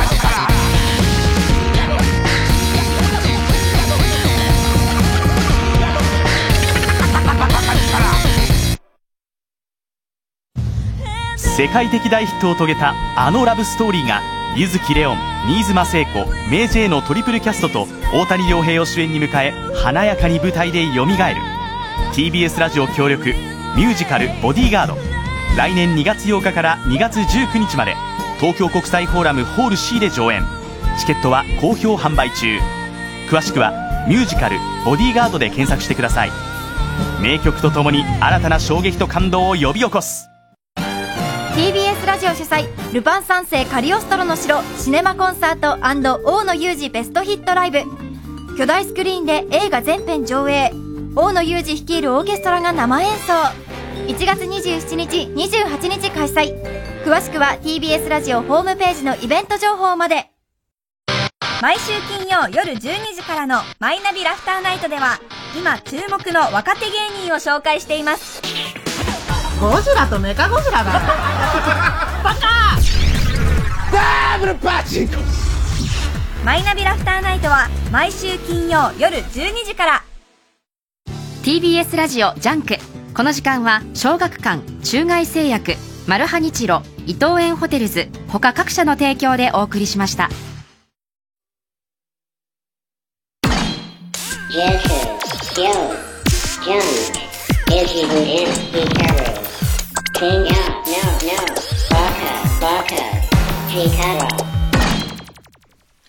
で、せっかく大型二輪の免許も取ったことだし、えー、で、それから仕事自体も明日、明日が結構まあ立て込んでるものの、それ以降木曜日ラジオやって、その後は時間があるから、あの、レンタバイクでも借りて走ってみようかなって思ったんだけど、すげえ寒いからやめた。ね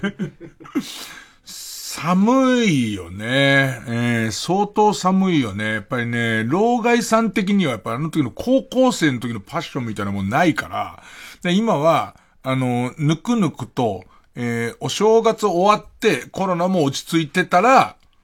沖縄行って乗るとか、九州行って乗るとか、まあ、レンタバイクは割と当たりつけたんで、行ってみようかなみたいな。で、あと、年取ったなと思ったのが、相変わらず54にもなって、食欲がすげえ失せるみたいなことはないんだけど、最近めっきり思ったのが、ラーメンとかを、もともとラーメン別に好きでも嫌い、まあ嫌いって思われちゃうと困るんだけど、好きでも嫌いでもない食べ物だから、年1、年2ぐらいしか食べないんですけど、ラーメンを一杯飽きずに最後まで食べることができなくなっている。なんか、あの、飽きる、あの、た、食べてる、ら、特にさ、これはもしかしたら俺のせいじゃなくて、あの、要は、今、ラーメン加藤競争の中ですごい美味しい、本に乗るようなラーメン作ろうと思うと、一口目のパンチが強いもんが多いと思うの。味が。そうすると、三口いったかいかないかですげえ飽きちゃうっていうことに気づいたり、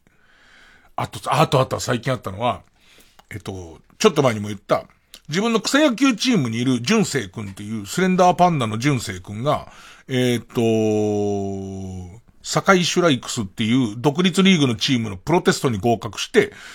まあ、プロ野球選手、独立リーグの選手になることが決まって、もう来年の2月にはもう、プロ野球選手との活動が始まるから、高級になれとかなきゃいけないっていうんで、じゃあもう純正くんのためにつって、えっ、と、埼玉にある高級の使える室内練習場を借りて、じゃあ、その、えっ、と、純正くんにノックをしようとか。でいて、えっと、暇な芸人で高級、公式経験のあるやつ6、7人集めて、みんなでこうノックしたりしてたんだけど、高級怖くて。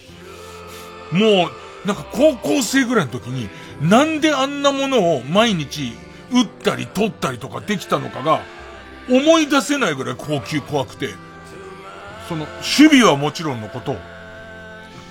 バッティングもなんか自打球でも来たらどうしようってなっちゃったら、あなんかも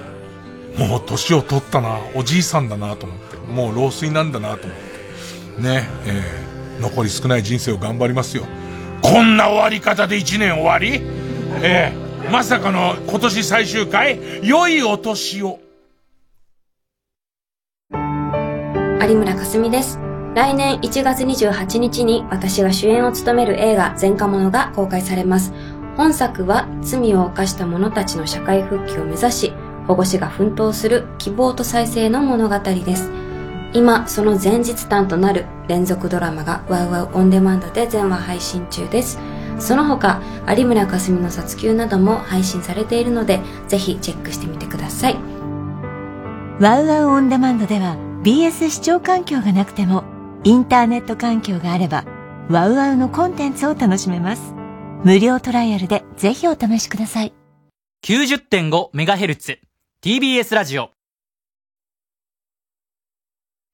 総合住宅展示場 TBS ハウジングであなたも夢を形にしませんか？3時です